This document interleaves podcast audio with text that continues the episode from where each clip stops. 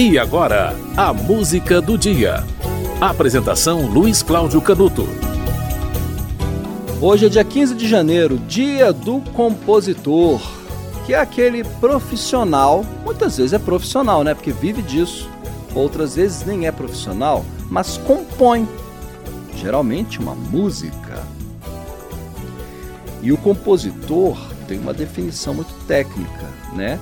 É aquela pessoa que usa um sistema de notação musical que permite a execução do que ele cria por outros músicos, né? Em certas culturas que não usam o sistema de notação, o compositor pode é, tratar do criador original da música. E aí a transmissão para intérpretes outros é feita pela memorização, ok? E o compositor como autor da música, é o detentor dos direitos autorais. E há uma legislação que trata dos direitos autorais e existem editoras especializadas em música que tratam desses direitos autorais. Os autores recebem royalties quando uma nova gravação é feita por outra pessoa. Né? O compositor precisa ser bastante valorizado porque ele é um criador e, como criador, ele precisa ter a sua obra reconhecida. Claro que há obras que estão é, em domínio público, mas mesmo as que estão em domínio público, no caso das músicas eruditas, elas têm a execução feita por uma orquestra que dá uma interpretação. Né? E há os direitos da execução da orquestra, do maestro, que são aquelas pessoas que dão a, uma interpretação de uma música erudita.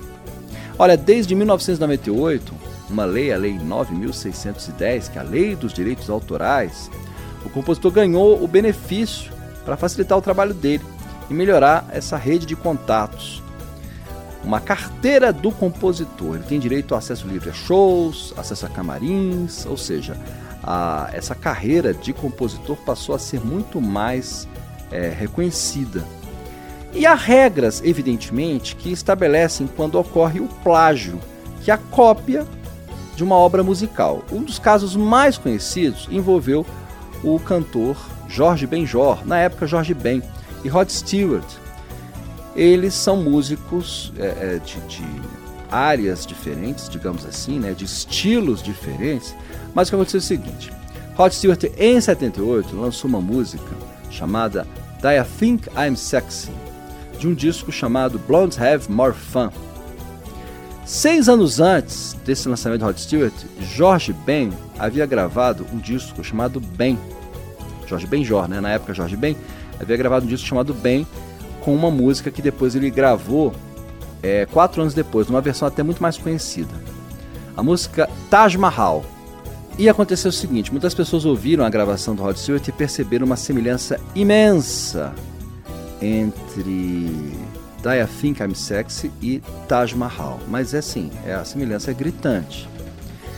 E o Jorge Ben chegou a dar uma entrevista e disse que havia sabido por amigos que a música tinha sido gravada por Rod Stewart. Ele não sabia que um pedaço da música Taj Mahal estava na música do Rod Stewart.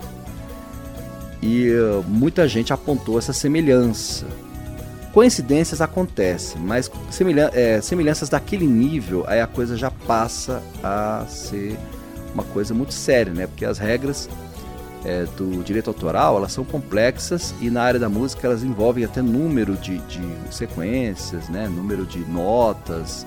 A, a partir de uma determinada sequência é considerado plágio tecnicamente, porque as notas musicais são as mesmas, a combinação pode coincidir em diversos momentos, mas chega um determinado momento que você percebe que é cópia. Aí tem que ter aquele regramento, né?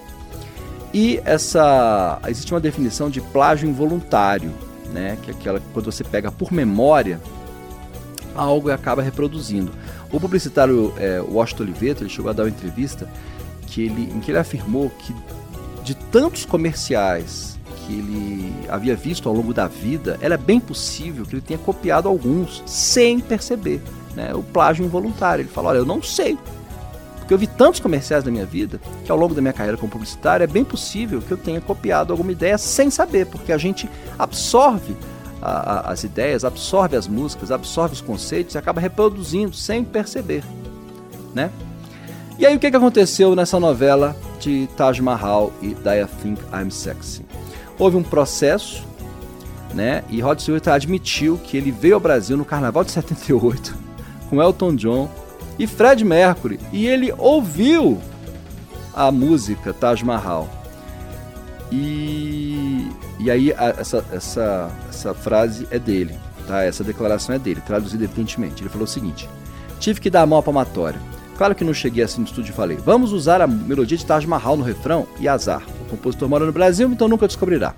Só que eu tinha ido para o Carnaval do Rio em 78 com Elton John e Fred Mercury.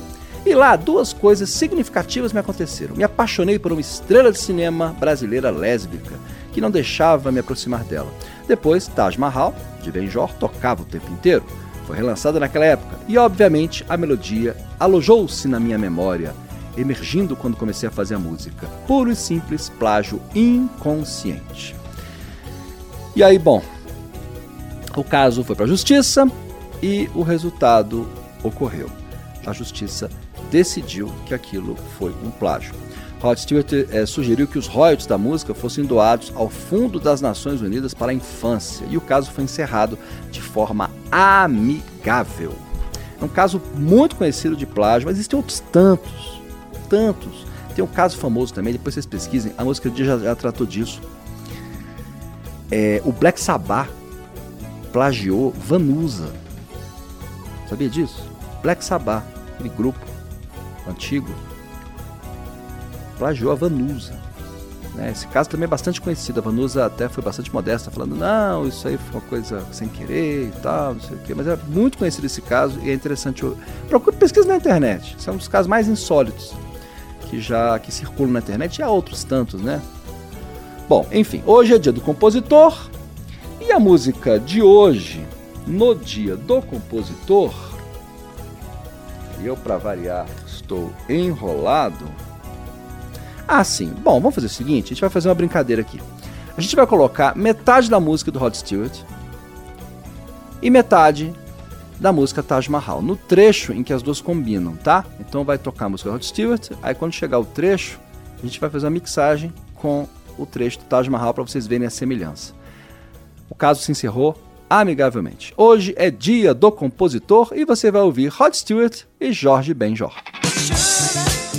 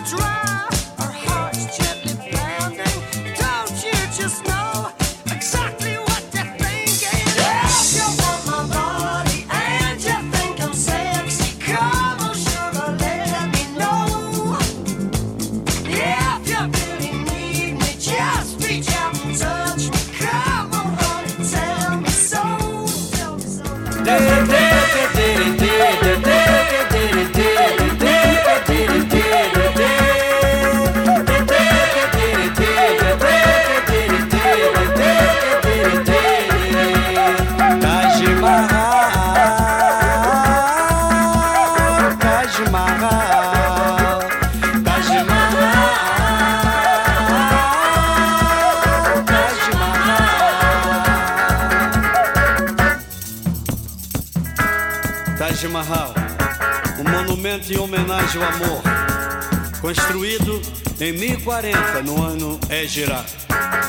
Um presente do príncipe Shah Jahan para sua amada Nimahal. Oh, oh,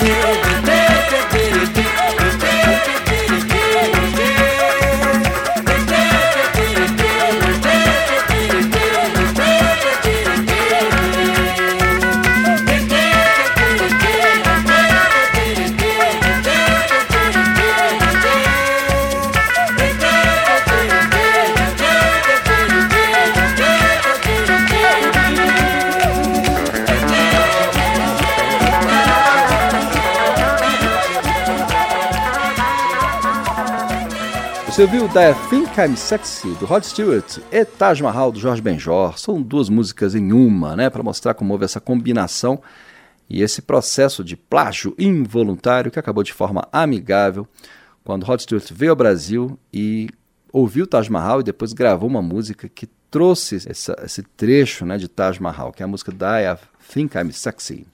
Hoje é dia 15 de janeiro, dia do compositor. A música do dia volta amanhã.